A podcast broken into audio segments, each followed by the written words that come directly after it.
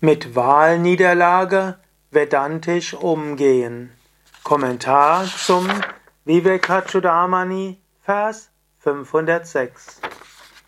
Hast du dich vielleicht mal zur Wahl gestellt? Hast du dich sogar bemüht, war es dir wichtig?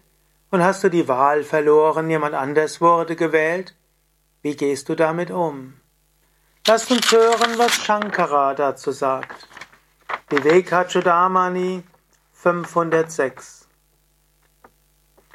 Der unveränderliche, unbeteiligte Zeuge wird nicht von den Dingen beeinflusst, die er beobachtet, so wie die Beschaffenheit eines Raumes nicht die Lampe beeinflusst, die ihn erhält. Wenn du also gekränkt bist, wenn du eine Wahlniederlage hattest, Shankara würde sagen, das muss dir nichts ausmachen. Du bist der Beobachter. Du bist das Bewusstsein. Auf einer relativen Ebene hast du gute Gründe gehabt, dich für die gute Sache einzusetzen und deshalb sich zur Wahl zu stellen. Aber in der Tiefe deines Wesens bist du Sein, Wissen und Glückseligkeit. Der andere, der gewonnen hat, ist auch das höchste Selbst, Sein, Wissen und Glückseligkeit.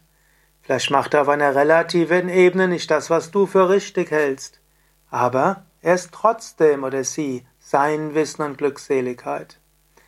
Shankara hat das Beispiel gebraucht. Eine Lampe wird nicht davon beeinflusst, wie der Raum ist. Der Raum wird davon beeinflusst, wie die Lampe leuchtet. Oder der, das Leben auf der Erde wird davon beeinflusst, ob das Sonnenlicht gerade jetzt durchkommt durch die Wolken. Aber die Sonne wird davon nicht beeinflusst. In diesem Sinne, du, das wahre Selbst, musst nicht davon beeinflusst werden, ob du eine Wahl gewinnst oder verlierst. Du bist das unsterbliche Selbst.